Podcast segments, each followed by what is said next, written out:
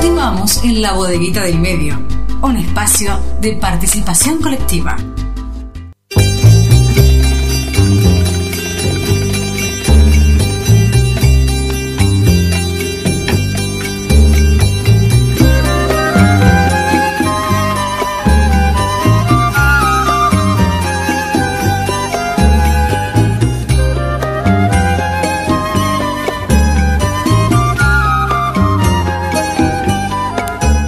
Con esta cortina nos vamos al medio del mundo. Música que nos hace mover desde lo cultural y el cuerpo también, todo acá en la bodeguita al medio. La recibimos con sus noticias internacionales a la periodista Ariana Forte. ¿Cómo te va, Ariana? Hola, buenas tardes. Muy bien, ¿cómo están ustedes? Buenas tardes, exactamente. Estás desde Estambul para informarnos sobre todas las informaciones, todas las informaciones, pero especialmente esto que sucedió esta semana con respecto a lo, al voto del gobierno de Argentina eh, en el Consejo de, eh, de Derechos Humanos de la ONU. Eh, ¿Qué nos podés decir sobre Exactamente. Bueno, antes que nada vamos a aclarar que esto es una mirada desde la región, ¿sí? No tenemos la verdad absoluta, es solo una mirada y nos vamos a remitir a la carta de renuncia de Alicia Castro y son sus propias palabras, ¿sí? Como todos sabemos, eh, esta semana repercutieron eh, las las asignaciones que tenía Alicia Castro, que fue nombrada embajadora plenipotenciaria de la Federación Rusa, y quien, según ella, en un acto de responsabilidad y transparencia, expresado mediante una carta pública, eh, tomó la decisión de retirarse de este em, nombramiento. ¿Me escuchás? Sí, te estoy escuchando. Ah, pensé que se había cortado, perdón. Eh, de este nombramiento por no compartir precisamente el voto que tuvo Cancillería Argentina a dos resoluciones. Porque bueno, también nos pasa esto, que todos repetimos, repetimos y no sabemos. Ah, eh, Argentina votó en contra. Eh, no, Argentina votó eh, dos resoluciones que son muy importantes. Una tiene que ver con, que es la resolución L55, que tiene que ver con la promoción y el aliento de la participación democrática, que fue votada por varios países, ¿sí? ¿Cómo eh, cuáles? Esto se debe a la reconstrucción y cooperación de Venezuela. Es para reformar la capacidad de cumplir las obligaciones que incumben en materia de derechos humanos en Venezuela. Y la segunda resolución, que, bueno, fue promovida por el Grupo Lima, ahora vamos a, aclarar que es el Grupo Lima, esta resolución eh, tiene que ver con la, con la condena enérgica a Venezuela que mm, en cuanto a las expresiones de la oposición y que promueve la franja injerencia en los asuntos internos. Ariana, eh, sobre la primera resolución, eh, ¿quién votó? Dijiste algunos países, pero ¿tenés los nombres de algunos de los países que votaron? Son son más de 12 países. Eh, los países son Chile, eh, Brasil, Estados Unidos, eh, Jamaica. en principio fueron 12 países y después se unieron cuatro países más. ¿Cuál es el, el, inconveniente que plantea Alicia Castro?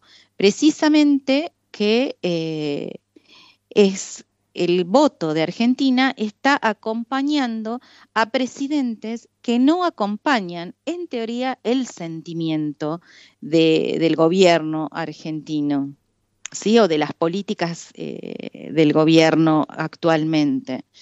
Eh, ese es el argumento que, bueno, ella explica en, en esta carta y mm, aparte de eso expone la falta de rigor que hay, porque uno de los puntos que tomaron para votar, eh, que, Argentina toma con el Grupo Lima y con todos estos presidentes que eh, están votando a esta condena desde el punto de vista de Alicia Castro, eh, tiene que ver con, por ejemplo, eh, cómo fue el tratamiento de la pandemia COVID-19 en Venezuela, que tiene 30 millones de habitantes y que según la Organización Mundial de la Salud, hubo o hay al momento 80.000 contagiados de COVID-19 y en total 653 muertos, lo que claramente para eh, la exdiputada, ex eh,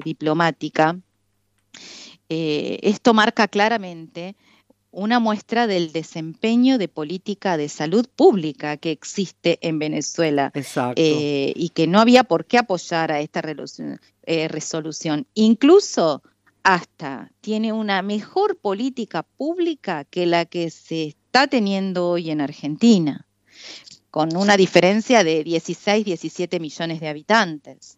Desde la revolución bolivariana, eh, la salud en Venezuela avanzó muchísimo.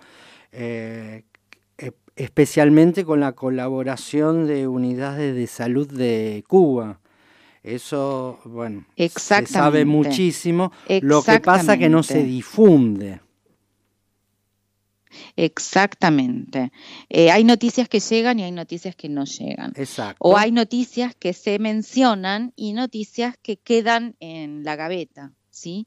Eh, y bueno, y por último, lo que ella, lo que Alicia Castro mencionó en la carta, eh, toma todo este accionar como una orquesta, ¿no? como una puesta en escena de las agencias gubernamentales de los Estados Unidos en su plan de régimen change, ¿sí? que tiene que ver con las mentiras con las que Estados Unidos ha justificado sus invasiones militares, por ejemplo, ya bien conocidas en toda la zona de Irak, la destrucción de Libia, y bueno, las pretensiones de injerencia directa en la política latinoamericana, que sabemos que no es noticia. Y por último, eh, el Grupo Lima, que el, cuál es el origen del Grupo Lima y de estos presidentes que están votando estas dos resoluciones en conjunto, eh, el origen del Grupo Lima se da precisamente en Lima en el año 2017, o sea, en el gobierno de Mauricio Macri, eh, donde Argentina forma parte con Brasil, Canadá, Chile, Colombia, Costa Rica, Guatemala, Honduras, México, Panamá, Paraguay y Perú. Bueno, después se unen eh, algunos otros países como Guayana, Haití, Santa Lucía y Bolivia. Bolivia se une en el momento en que eh, participa el gobierno interino de Juan eh, Guaidó. Así que, bueno, estas son las noticias que tienen que ver, que bueno, que parten desde nuestra región y que tienen que ver con la Organización del Mundo Internacional también. Pero no nos quedamos en esta visión nada más de que, tiene Alicia Castro de, que Estados Unidos tiene esta política de, invasión y de penetración, y bueno, nombra los claros ejemplos de Libia, Irak y demás, sino que esta semana seguimos en Venezuela, porque Venezuela parece que fuera como es como la crítica constante, pero parece ser ese diamante precioso del que todos quieren apoderarse. El caballito de eh, batalla del poder. Viste en la Edad Media. Exactamente. En la Edad Media que la iglesia utilizaba la palabra para decir qué había que hacer, qué no había que hacer y creaba una realidad.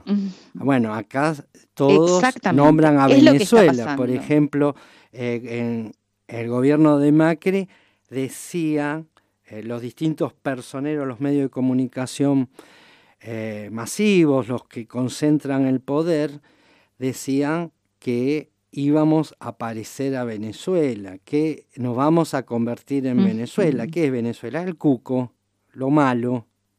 Y así es. Sí, ojalá tuviéramos la riqueza ¿no? que tiene Venezuela, pero el mejor petróleo. que no nos parezcamos tanto porque quisieran invadirnos igual exactamente y estaríamos pasando por, las cuestiones que, está pasando Venezuela hoy, ¿no?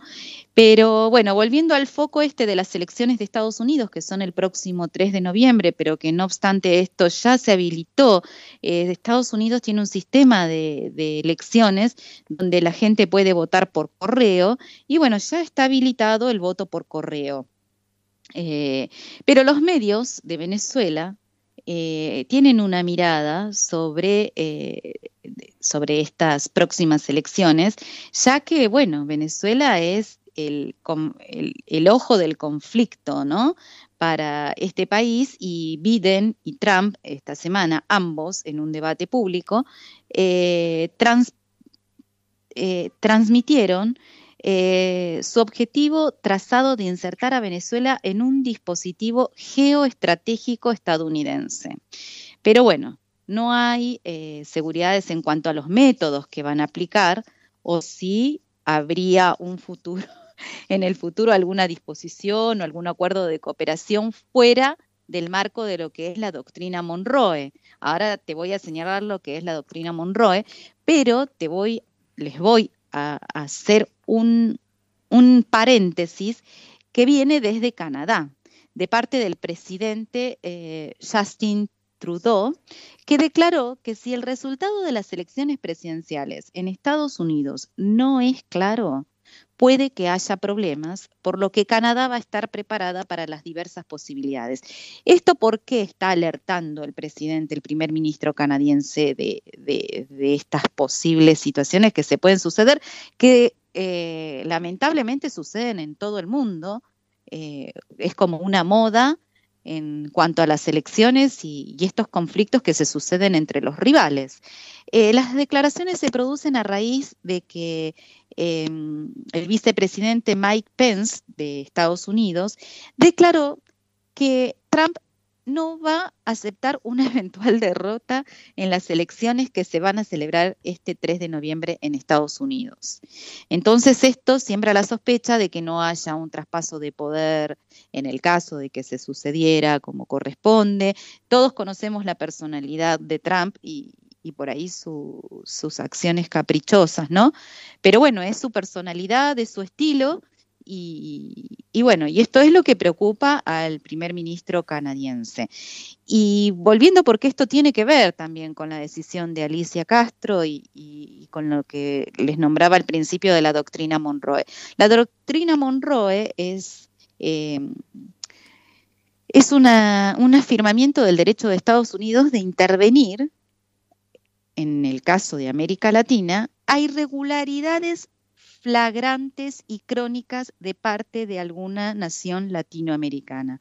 Atentos con este concepto, porque bueno, ellos lo toman para prevenir la intervención de acreedores europeos, por ejemplo. O sea, como para que no se meta nadie más de afuera y tener ellos la autonomía sobre el territorio que, bueno, o descubrieron primero.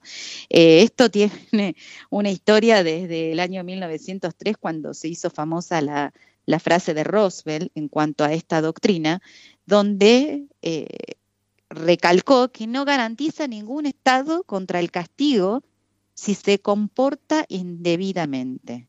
No van a garantizar ningún Estado contra el castigo si algún Estado se comporta indebidamente. Indebidamente a los intereses de Estados Unidos, obviamente.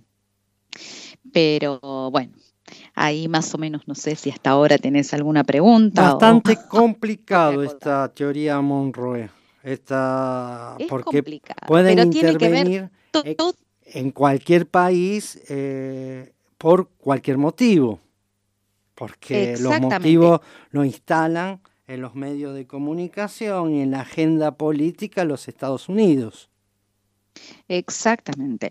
Y eh, como todo tiene que ver con todo, esta semana, eh, por ahí son noticias que están un poco más alejadas, nos vamos alejado de lo que pasó en la política internacional, nos fuimos a Estados Unidos, las repercusiones en Canadá y nos vamos al Medio Oriente, al Oriente Medio, el conflicto de Azerbaiyán y Armenia.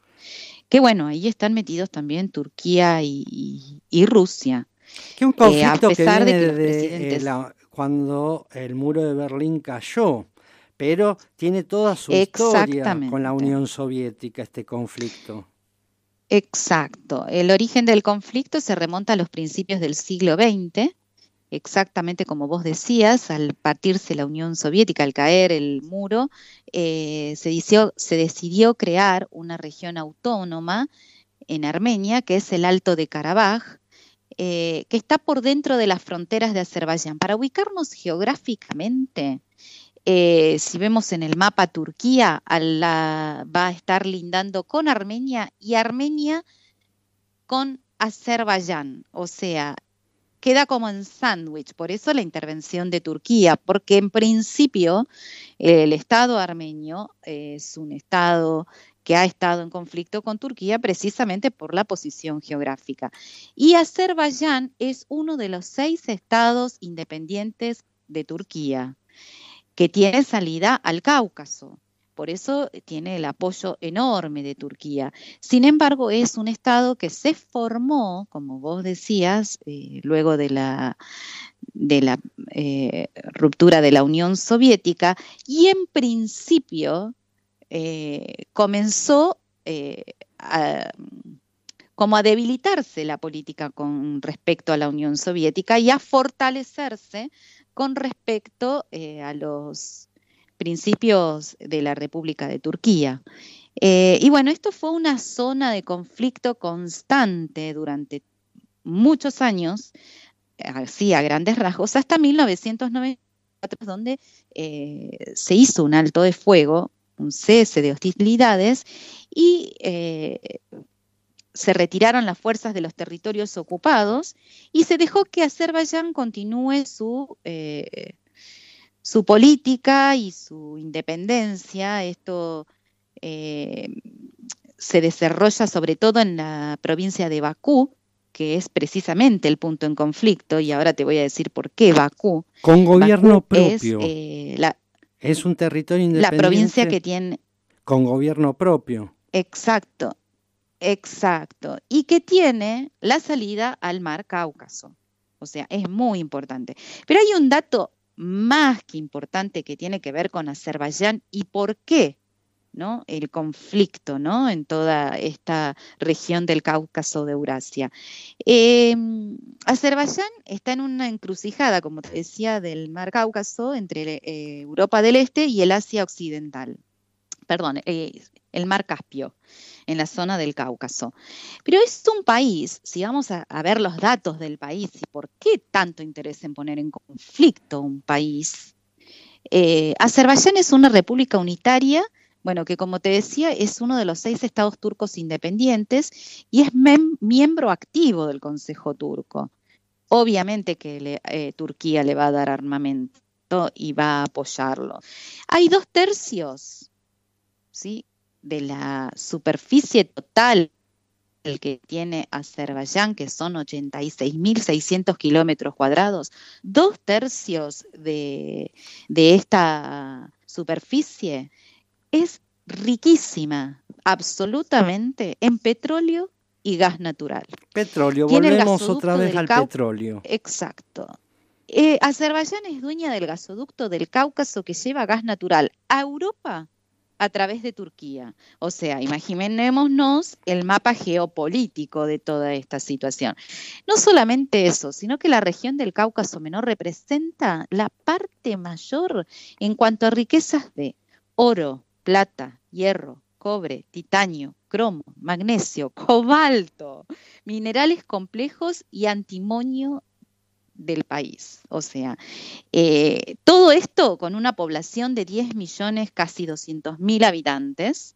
Pocos habitantes. Eh, donde la calidad de vida es superior a la de muchos países que tienen estas riquezas y que son explotados o que han sido invadidos, ¿no? Claro. Pero bueno, es complejo.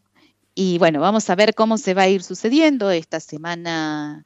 Eh, el presidente de Turquía pidió que Armenia ponga fin a su ocupación durante varias reuniones internacionales, o sea, hay que destacar que Erdogan es una personalidad pacifista que apoya al diálogo, eh, pero sí que es un hombre de ideas firmes. ¿Y cuál es el lugar de eh, Rusia en este conflicto?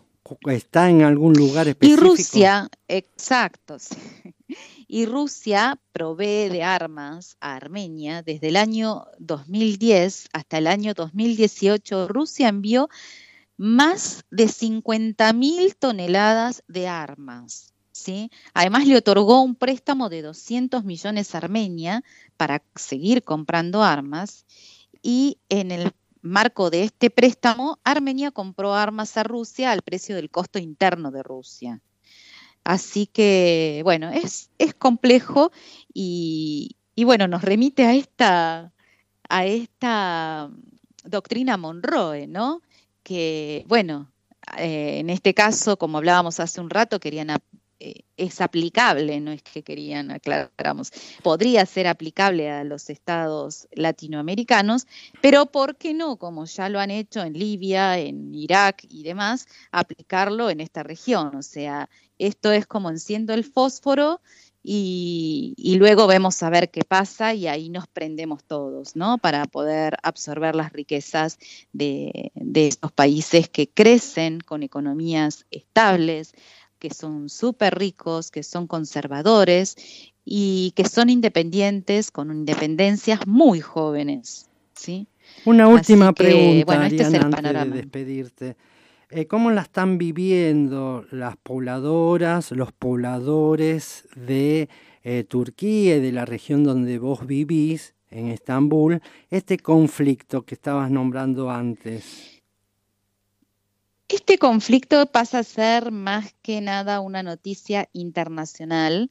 Eh, sí está manifiesto, digamos, eh, el resultado de las próximas elecciones en Estados Unidos, que tienen que ver con este conflicto, precisamente porque Trump, si bien recién decíamos, tiene una personalidad eh, muy personalísima, es un hombre que apuesta a la paz, es un súper negociador, pero que apuesta a la paz, al diálogo, eh, no a las intervenciones abruptas. Biden tiene, plantea desde su lugar, una política que arrastra las ideas eh, de los últimos años de Estados Unidos que llevó Obama que bueno, es una, eh, son ideas de invasión, de, eh, de manifestar toda su defensa a la contradefensiva, al ataque.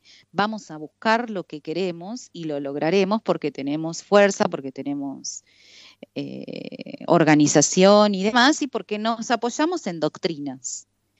De hecho, bueno, así lo han podido hacer en distintos territorios de todo el mundo. Gracias, Ariana, por atendernos. Como esa es la realidad. Esa es la realidad, la realidad que nos estás comentando. En realidad, en realidad esto es una mirada de la realidad, es contar lo que está pasando. Y bueno, nosotros siempre tenemos fuentes, nuestras fuentes son británica.com, eh, eluniversal.com, habernoticias.com. Es como una recopilación de noticias de lo que está sucediendo a nivel internacional. Y bueno, lo que tratamos de hacer cada semana precisamente es eso, una recopilación de noticias de lo que sucede en el mundo, una selección con una mirada. Gracias por atendernos. Eh, te mandamos un abrazo desde Rosario, desde tu ciudad, y nos encontramos en 15 días. Perfecto, un abrazo para todos y buen fin de semana. Cuídense, usen mucho. Una cosa más te comento. España está siendo cerrada y está en estado de alerta. Están esperando para los próximos 15 días la ola de contagios supere las cifras de lo que fue en marzo. Oh. Así que más que nunca, Argentina, Rosario, tenemos el diario del lunes. Cuidémonos, protejámonos, no abusemos. Esto es eh, terrible, que no es, parece que nunca se va a terminar. Ha dado un respiro a Europa, pero bueno, en España se ha producido en estos últimos cuatro días el exilio de gente que tiene casa, vivienda fuera de la ciudad, porque, bueno, próximamente las medidas del gobierno español serán volver a poner en cuarentena eh, al país y, bueno, debido a, cómo van a subir los contagios. Hay que a la estadística que hay en cuanto a la suba de contagios, que nosotros lo hemos remarcado hace tres o cuatro semanas atrás eh, en un informe donde mostrábamos la tendencia de lo que iba a suceder eh, en cuanto a los contagios en Europa. Así es, cuídate Ariana, nos encontramos en 15 días. Muchísimas gracias, buenas tardes. Buenas tardes. Pasó por la bodeguita del medio la periodista Ariana Forte contando todas las informaciones que publica en los distintos medios de comunicación desde una mirada desde la región en el mundo. Seguimos hablando del mundo, lo internacional, conflictos eh, por las elecciones en Estados Unidos, el petróleo. Nos vamos a un recital en vivo en Rusia. ¿Quiénes son los que realizaron este recital? Una banda, una banda de rock de México. Estoy hablando de Molotov. Dame el poder. Un pueblo que sufre, herida caliente, nace el niño que no calla la voz. La bodeguita del medio. No me harán sentir el frío de la soledad. Un espacio de creación colectiva. Vivo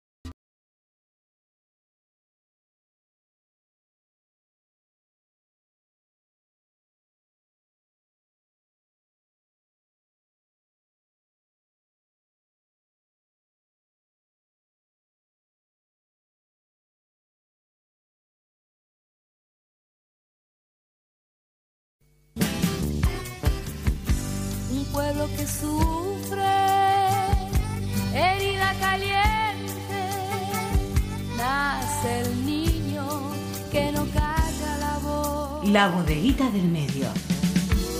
No me harán sentir el frío de la soledad. Un espacio de creación colectiva. Nacerá